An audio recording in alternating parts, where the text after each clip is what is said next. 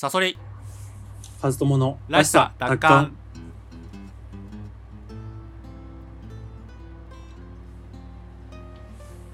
このラジオは言いたいことが言えないそんなポイズンな世の中であっても自分らしく言いたいそんな思いを持つ我々が社会への疑問や考え意見などを本音で語り合うそういったラジオです。パーソナリティは現在民間学童の設立を目指している私ストーリーテラー赤石サソリと大学で哲学を専攻していたブロガー本業は雑誌編集者の勝友さんの2人でお送りします。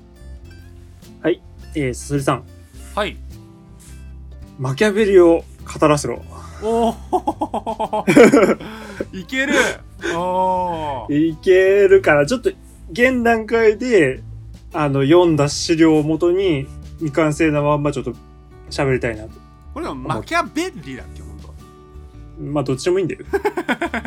はい。いろいろあんだよ。マキャベリーマキャベリーマキャマキャベリベリーかどっちかというと。はいはいはい、から、まあ、ルーズベルトでもローズベルトでもどっちでもいいそうか。世代の差か。スとか。なんか、あの、えっ、と、前回、さそりさんが、うん。結城千尋あさあ結城一郎さんね。のこと語りましたよ、ん、その、推しキャラを語ったので、僕も推しキャラを、推しキャラ、はい、語ろうかなと。はい、マキャベリー。確かはいにこの人、もう分かられてないよねあんまり多分ね。分かられてないですね。で、分かった気になってる人が、もう誤解してるっていうか、悲しい感じの人なんですよ。うんあそうなんだ。そもそもマキャベリの知名度が低いっていうのと、マキャベリを知っている人もマキャベリを誤解してる感じるほどの人なんですよ。はいはいはい、うん。あれだよななんか確かにその勝ち筋のある愚直とかの時にも出てきてるしちょこちょこ出てきてるあの出てきてるよマキャベリは、うん。このラジオで、うん。そのリアリスト、冷酷なリアリストみたいなはいはい。イメージがあるけども、それはマキャベリの全体像の一部に過ぎないんだみたいな話はちょくちょくしてると思うんですけなるほまずね、この人の生涯自体がめっちゃ面白いんですよ。ほうん。あの、思想の前にね。ううんま、まあ、っていうか、この人の生涯をすと、マキャベリズムってもう切っても切り離せないような感じなんですよ。うん生涯を知って初めてマキャベリズムって面白く思えてくる人なんですね。もうね、えっ、と、当時、イタリアって、えっ、と、まあ、ルネッサンスみたいな感じですけど、うん15世紀ぐらいかな？うそうですね。ニコロ・マキャベリ、1469年から1527年なんで、まあ、日本で言うと戦国時代んの初期ぐらいかな。うんこの時代の人で、当時のイタリアもまた戦国時代みたいな感じだったんですよ。うんまあ戦国時代だね。で、本当にね、もうね、マキャベリってね、言ってしまえば日本で言うと、もう坂本龍馬みたいな感じなんだよ。なんかこう、一番美味しいところの中心にいた人。へえうん。なんかこう、時代を別に龍馬と同じように、時代を動かしたわけではないんだけども、あえだからマキャビをイタリアの人だよねイタリアの人。えじゃあイタリアめっちゃ人気あんのかな？なんか日本人って坂本龍馬大好きじゃんああ。ただ、坂本龍馬ってなんか最近の、マキャベリが行くみたいな。どうなんだろううかな。マキャベリが言う。マキャベリが行くみたいな。はい。安直すぎだろ。強すぎる。多いマキャベリみたいな。いや。そうそうそうそう。なあんか。安直すぎるでしょ。あまあ、あの、坂本龍馬っていうのはもう、本当司馬遼太郎のもう90%創作で、実際は本当に大したことしてないってはいはい。まあいうことが言うよね。最近、そういうのもあるよね。うん、言うじゃないですか。ううん。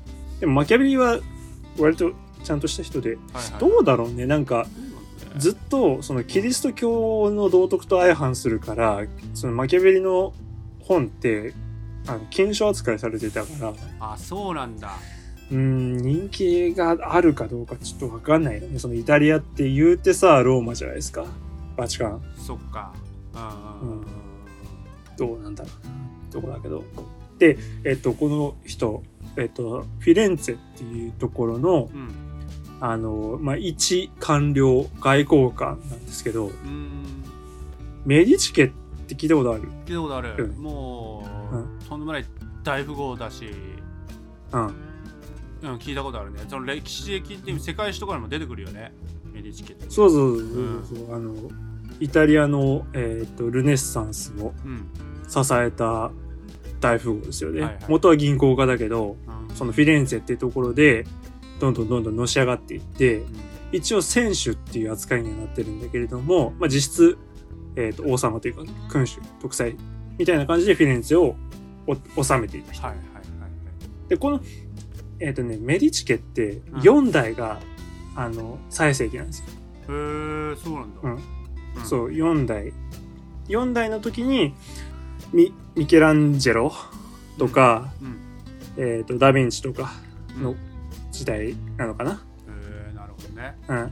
そうそうそう、本当にもう、一番こう、イタリアの芸術が花開いて、うんフィレンツェも、すごい輝いていた時代うんうんに、マキアベリっていうのは生まれたんですよ。その時代に生まれたの。うんうんああびっくりしたメディチ家に生まれたかと思ったあ、違う違う違う違う。うんうんうんうんその、そのもうだから時代にね一番フィレンツェが輝いてた時代に生まれあたあなるほどフィレンツェですよああそういうことかそう。で、だけど、この4代目が亡くなったら、もう急転直下でフィレンツェって没落するんですよ。あそうなんだそうそうそうそうそう。うん。5代目が全然ダメダメで、フィレンツェ市民が怒っちゃって、うん5代目を外に追い出すの。うーんうん。それで、なんか、ゴダゴダしてるうちになんか、フランスから軍隊が来て、フィレンツェ荒らし回ったりとか、もうしっちゃかめっちゃかなんで。うんへえで、そんな状況でうん、やっぱり人不安になるから、うんトップになるのが、カカルトっぽい宗教者。サボナローラっていう、まあ要するに朝原みたいなやつがトップになっちゃうんですよ、国の。えイタリアの？イタリア、えー、フィレンツェの。あフィレンツェのね。うん。フィレンツェっていう国が4代で全盛期になるんだけども、4代が死ぬと、うん。5代目がダメダメで、フランスから軍隊が、うん。あの、フィレンツェを荒らし回ったりして、ごったごたになって、5代目が追っ払われて、うん。それで次に実権を握ったのが朝原みたいなやつだったのへえ。うん。それで、あの、この朝原も、朝原っていうかサバナローラって人もう、ん。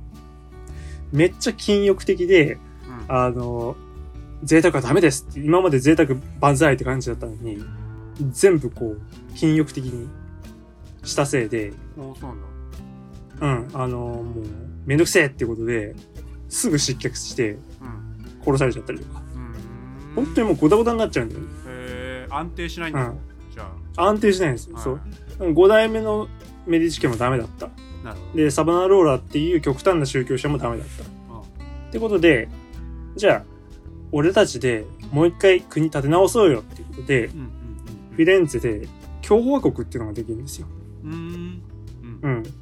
まあだから今まではワントップだったけども、みんなで考えようよっていう、割と民主的な、うん、国ができる。どなるほどねそこで、えー外交官として頑張ったのがマキャベリ。へえ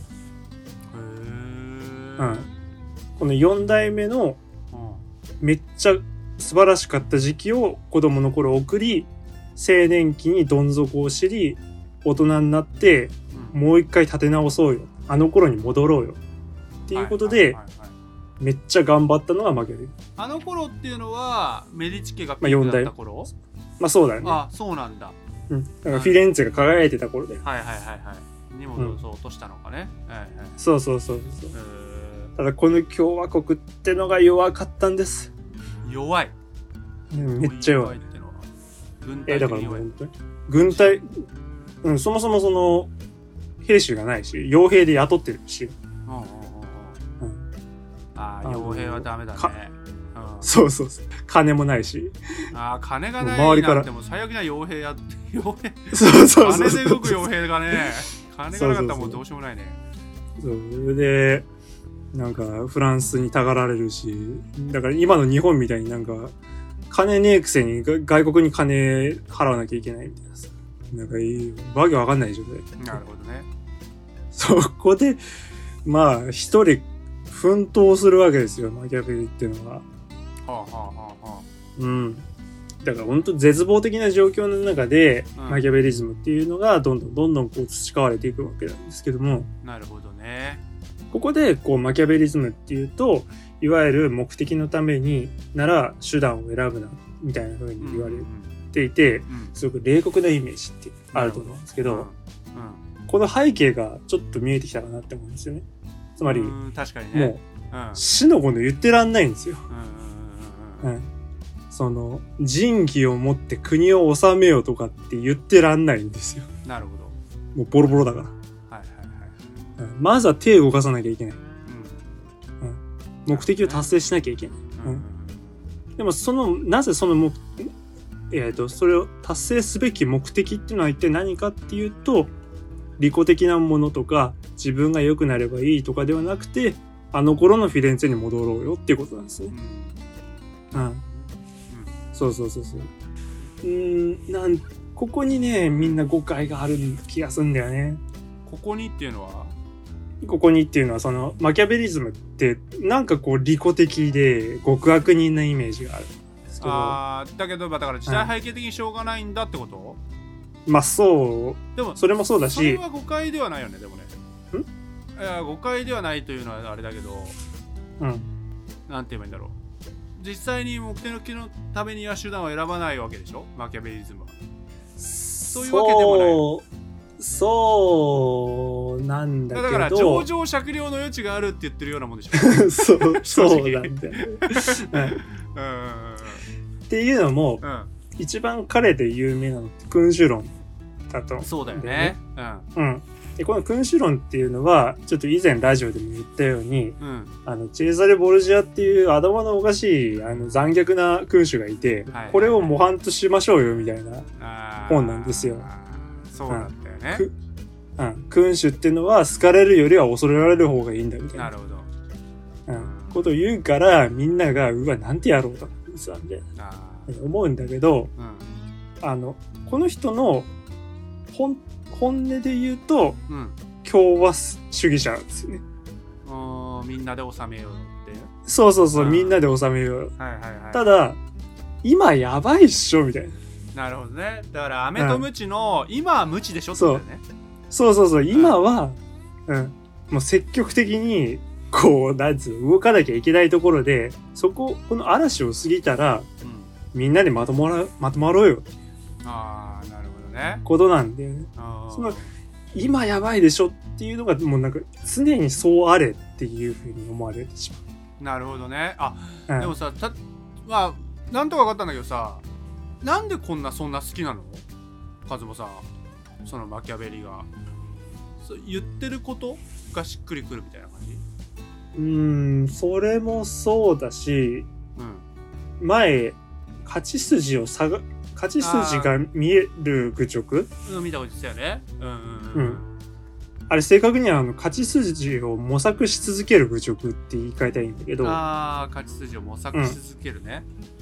うん。うん、あの、もっと楽に生きられるんですよ、マキャベリって。頭もいいし。ああはいはいはいはい、あそういうことねあの、そんな、と当時はさ、今ほどナショナリズムもないし、うんなんか贅沢しようと思えば、別な国行ってさ、まあなんかこう、ぼやんと生きられるんですよ。なるほどねうん。不器用なんですよ、マキャベリって。なるほどね、うん。こんなね、あの、もう本当に地に地に落ちたうんフィレンツェっていう国を、うん。それでも、俺たちはここで生まれたんだからとかあの素晴らしい時代があったんだからっていうことでう、ん。なんとかしても戻したい。で、本当を言うと多分マキャベリとしては、まあそれはこう、何？かっこつけて戻せるんなら戻したいんだろうけど、でも、やっぱりどう考えてもここは一旦ブサイクに戻すしかないっていう場合は、ちょっと手段は選べないよね、みたいな。つまり勝ち筋を探し続けた結果、ああいう結論になった。なんかそこにちょっとね、魅力があるんだけど、うなるほどね。まく伝わったかな。いやでもね、うん。勝ち筋を模索し続ける愚直っていうのはでもめちゃめちゃいいよね、いいっていうのは。そうなの。うん。どんなに絶望的な状況でも諦めないってことなんですよ。なるほどね、うんうんうんうん、で実際ね、ちょっと結論を言っちゃうと、マキャベリはフィレンツェの回復に、えー失敗するんです。あのそっかダメだったんですよ。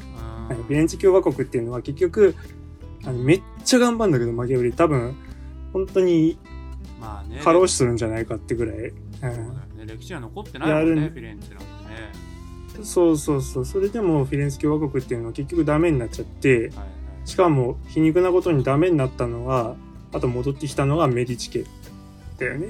だからメディチ家がを、うんあのメディチ家を戻そうって頑張ったけど、うんメディチ家によってフィレンツェ共和国がまたボロボロになっちゃうみたいなあこともあったりとか。そうなんだじゃあメディチ家を戻すことには成功したんだけどってことか、いやー、まあそう。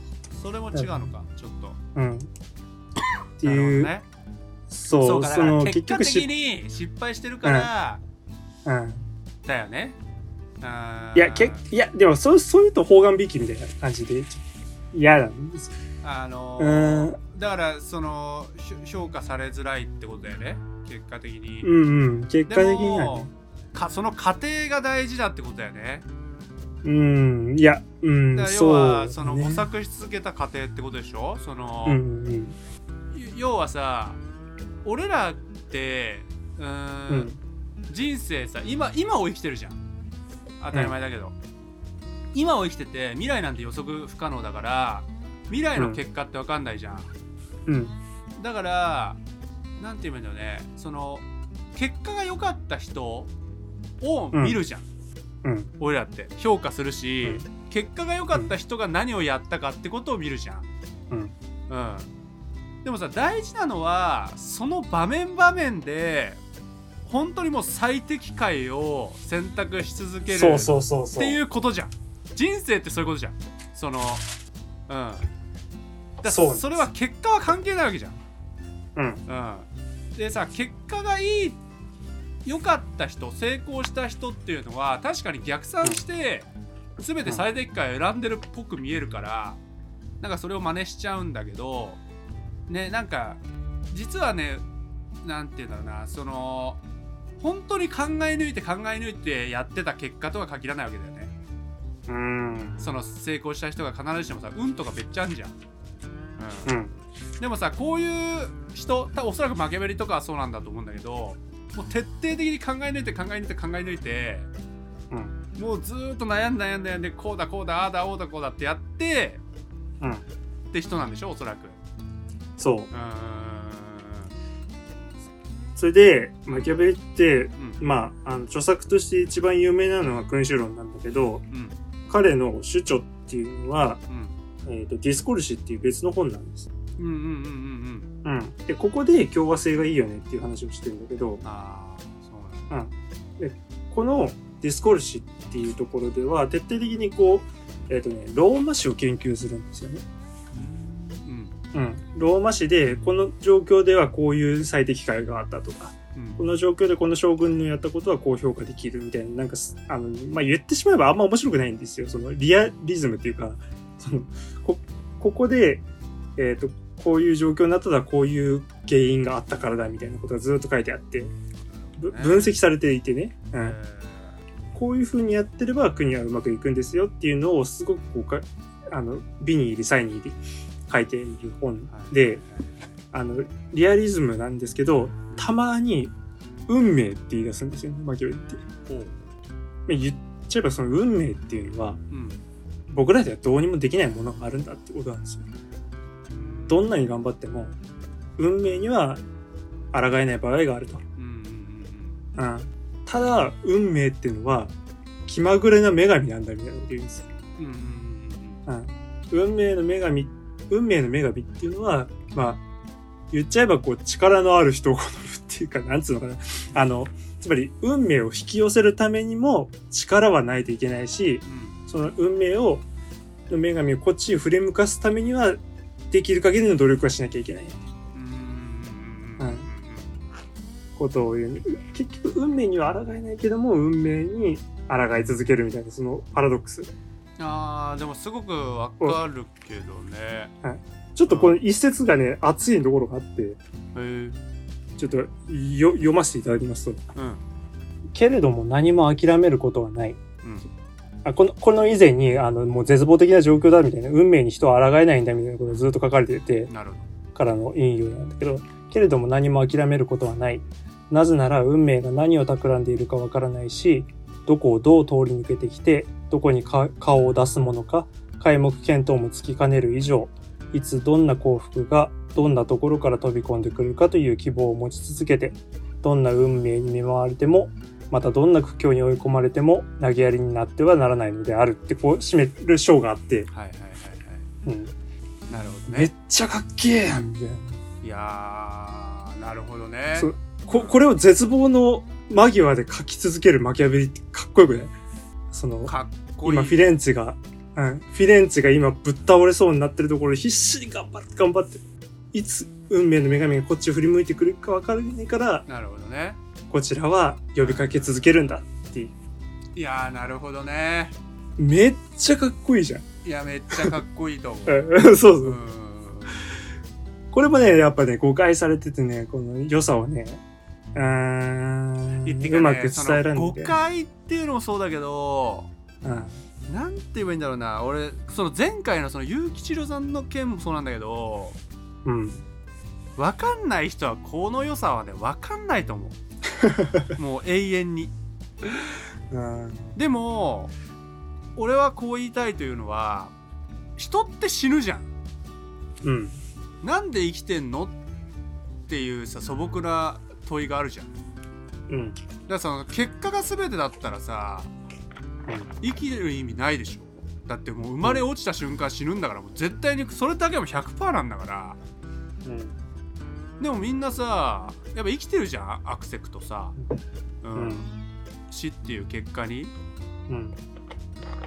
だからその今のも通ずるけどさそのマキャベリのその運命っていうのはさ死っていう運命はさもうやっぱ変えられないんだけど、うん。でもよりよく生きようとはするじゃない人って。うん。ねえなんかそのなんかそんな当たり前なことをでもなんかそのそういうのって忘れるっていうか、うん。うん、その結果を見る人とかそうまさにこういうマキャベリとかそういう人に価値を見出せない人、ううん。んっていうのはなんかそういう当たり前なところをこうすっ飛ばしてる気がするんだよねすごく。そうだね例えばこのディスコルシってうん。そのローマの分析をしてるって言ったけど、うん。まあ本当にね当たり前なことがずっと書いてあるんですよね、こうこんな状況ではこういうことが最適であるとかここではこういうところは間違えてるっていうでもちなみにさちょっと違うか。うん。マキャベリはどういつ出会ったの？マキャベリはえっとね小林秀夫がマキャベリいいぜって言ってるところからあかな。なるほどね。で、あ小林秀夫が言ってるんだったらっていう感じで読み読んでそうそうそうそうそう。あの人のがいいって言ってるのは大体信頼してるから。ー。でしかもマキャベリってなんかね中野武とかもね好きなんだよね。保守系の人たちも。なるほどね。ううんあのでもなんとなくわかるじゃんその保守系保守的っていうかまあそうだね。まあいいい意味での保守主い義いいい意味でもそうだね。いい意味での保守その主義く国をうん国が没落していってもずっと手を動かし続けろよそしたらいつか運命がこっちを向いてくれるかもよっていうはいはいはいはいはいはい。ことを言ってるわけだからそうだね。確かにな。このなんか往生際の悪さがねかっこいいんだよねなるほどね。でも人はこうそういうのよりもうん、最初にさマキャベリ坂本龍馬に似てるってちょっと言ったけどでもそういう意味では坂本龍馬っぽくないんですよマキャベリって。あの龍馬とか幕末っていうのはもっと改革とかさうん維新とかさうんリセットじゃないですか。うん。うん確かに。リセットの姿勢で、うん、今までのものをチャラにしちゃう。なくしちゃう。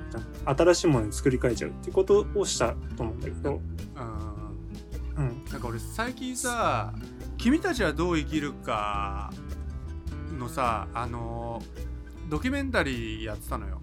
ああ俺見てないんだけど見なかった。なんか評判いいらしいね。えっとプロフェッショナルでしょ？えプロフェッショナル？そうプロフェッショナル仕事の流儀。うんうん。でさ、まあ追ってんだよね。2399日だったかな？君たちはどううん。まあ別に評判いいっていうかまあ別に面白いくはなかったけど、あ、面白くない？別に。普通だったけど。でも、うん。あまあ宮崎駿のことをよく知ってるからかもしれないけど。でさそこでさ結局プロフェッショナル仕事の流儀あちなみにさ君たちはどういうかのなんか大叔父はねやっぱ高畑勲っぽいね本人曰くは。うん。うん。であれは早尾じゃないんだね。うん。そう。でねそのやっぱり宮崎駿って高畑勲がもう憧れすぎてるっていうような内容なのよ。うん。うん、でもずっと憧れでで片思いだったみたいなそんなような内容で、で俺これねあのーマキャベリの良さとなんかね高畑勲にすごい通ずるなって聞いてて思っててちょっと。そう高畑勲ってもう妥協を一切しないわけよ。うん、あんだけ妥協しなかったらもう幸せだよねみたいな感じなの うん。そりゃ幸せだよねみたいなうん。でなんで全然つまんないみたいなこと言われちゃうわけじゃん作品そうそうそうそう。でさなんかもう延長とかもめっちゃするわけよ高畑勲ってうん。でインタビューとかであそのプロフェッショナル仕事の勇気の中でなんだけど高畑勲の当時のインタビューみたいのが出ててさでどうして、まあ、完成させないんですか？みたいな。なんでなんかこうやんないんですか？みたいな。いや僕は妥協するぐらいだったら別に作品なんて出なくていいと思うみたいな。うん。うん、妥協して作品出すよりは妥協しないでなんかもうずっとやるタイプだねみたいな。感じで言っててさ、そんなカメラマンと喧嘩しだすシーンなんだけど高畑勲が、あ、そうなんだ。うん。カメラマンはさいやそれでも待ってる人がいるからとかさわかんない。なんて言ったかわかんないんだけど、そのなんか言ったんだよ。その出すべきみたいなことを言ったんだよ、うん、出すのもあり、そしたら君とは違うんだよみたいなタイプが。違うんだよみたいな。でこれは本当に取材なのかとか言ってブチ切れるシーンみたいなのがあってさ切れ切れて帰っちゃうシーンみたいなのが去っていっちゃうシーンみたいなのがあってさ。でとにかくだからそのと妥協しないわけよ。ね妥協っていうことがなくてで宮崎駿ってのはそこに憧れるわけめちゃめちゃ。うん。そう。でも宮崎駿ってのは結局さサービス精神旺盛だったりしてさ、う。うん。ん、なんか妥協してさこう楽しいって思ってもらえる作品を作っちゃうわけだよ、うん。うん、結局は。ねだけど評価されてんのは宮崎駿じゃん。そうだね。でも宮崎駿は内心高畑勲に憧れてるっていう。そうだからやっぱりさ、でも高畑勲みたいな人っていうのはやっぱ分かる人にしか分かんないわけじゃん、うん。うん、もうなんか伝わんないよね。その良さって。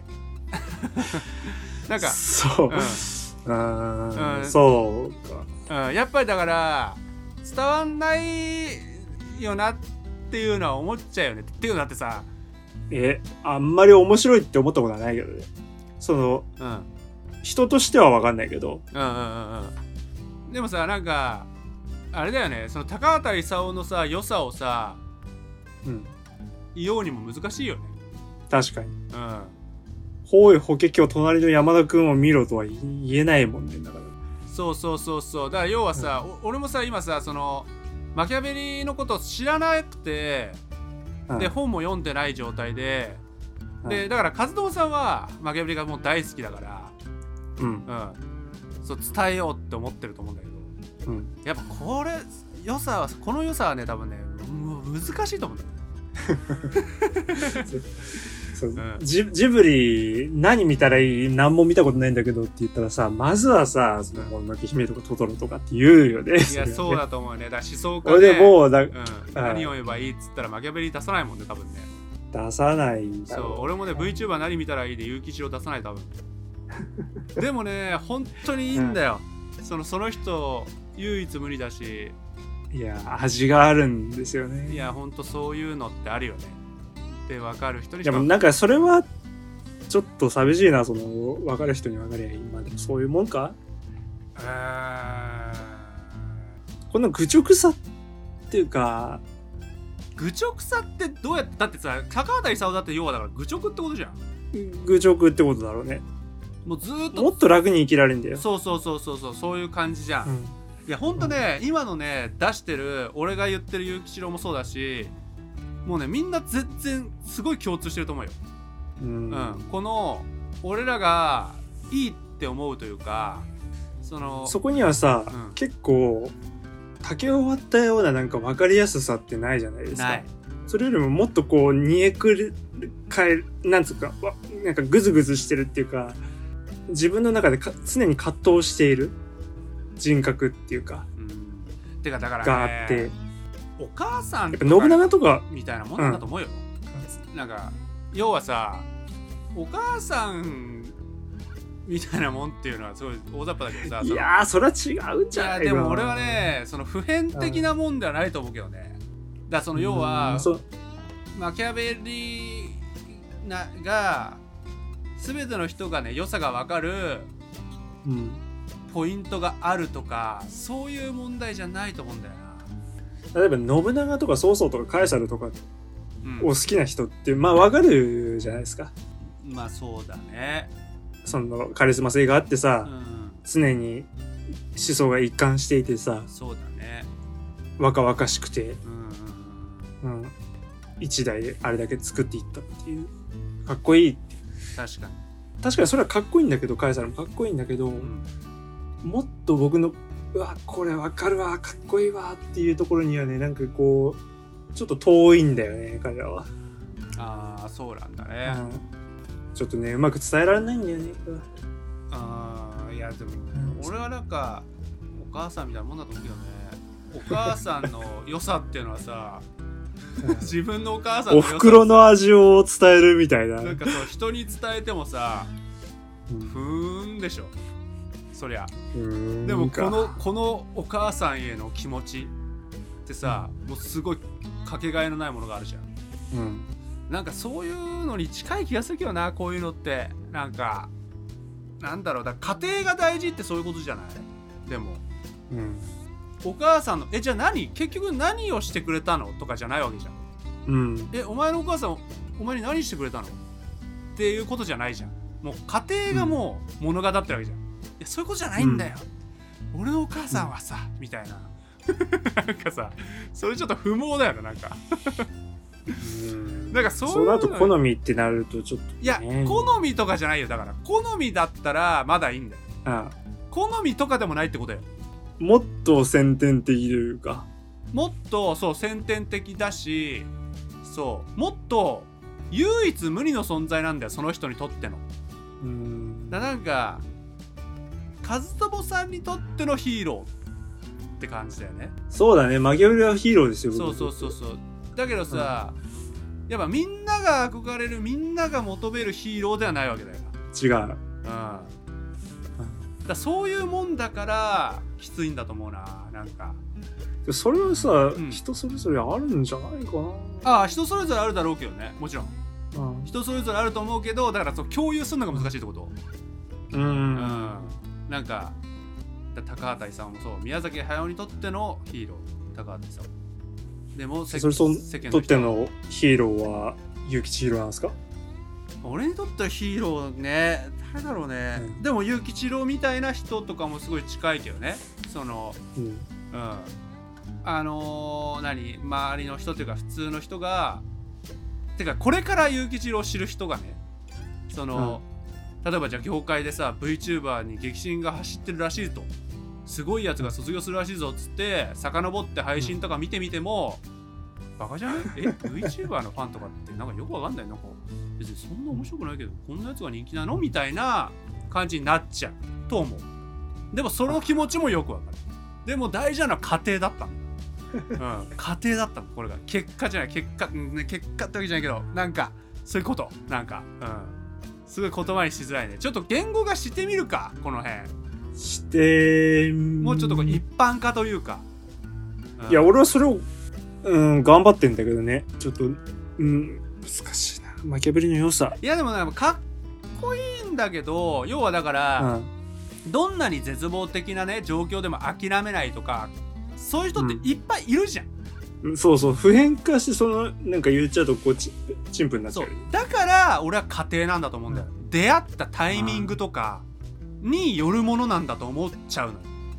和友さんがちょうどちょうどこういうやつをいやまあわ、うんね。小林レオとかを読んでそのマキャベリが好きになったっていうタイミングっていうのはあるんだけど。とかもあるんじゃないかなとかね。うん。だそういう意味でお母さんって言っちゃってんだよね。その俺はマキャベリのこ。と詳しくないからそうそうじゃないのかもしれないけど。そこを言っちゃうと、ちょっと、終わっちゃうから、うん、私はちょっと、なんとかね、まあそうだね。こ伝える努力をね。そうだね。あのうん。やっぱマキャベリマキャベリズムだからねそれが。そうそうそう、決してね、こう、ひょっとしたら運命がね、こっちを向いてくれるかもしれない。確かに確かに。語り続ける。な。るほど。素晴らしいですあ俺もだからちょっともうちょっと模索してる。てかやっぱ VTuber の動画は まだなんか言っちゃうけどさ作ろうと思ってるから。うん出してくださいよ。多分これそのこのラジオでいう4本目ぐらいなんだけど作ろうと思ってる動画。あ、あそう。ー、多いのか。多いね。もうだからだから早くもうどんどん出していいな。早く。ダメだね。よし。OK 出します。はい。はい。はい。なんかよくわかんなくなってきましたけど、うん。じゃあ、さそれさん、告知をお願いします。俺はすごくわかるけどねマキャベリの良さっていうのはねわかるか？じゃあさ、だからさ、結局でもやっぱ俺りら多分タイプ似てるところが多いから、そうそうそうこそうう、近い人にはね、やっぱね、伝えたいんだよね、マキャベリっているんだよって。まあ、うんいるんだよね確かにね、そのどうですかね。はいはい。じゃあ、はい、告知お願いします。はい。えー私赤いサソリは赤いサソリの深掘りという YouTube チャンネルで研究したテーマの動画を不定期に投稿しております。このラジオらしさ奪還も含め全て告知や活動報告は X 旧 Twitter で行っております。リンクは概要欄に貼っておりますのでそちらフォローをお願いいたします。カズボさんのブログのリンクもございますのでよかったらそちらもご覧ください。それではまた次回お会いいたしましょう。おやすみなさい。おやすみなさい。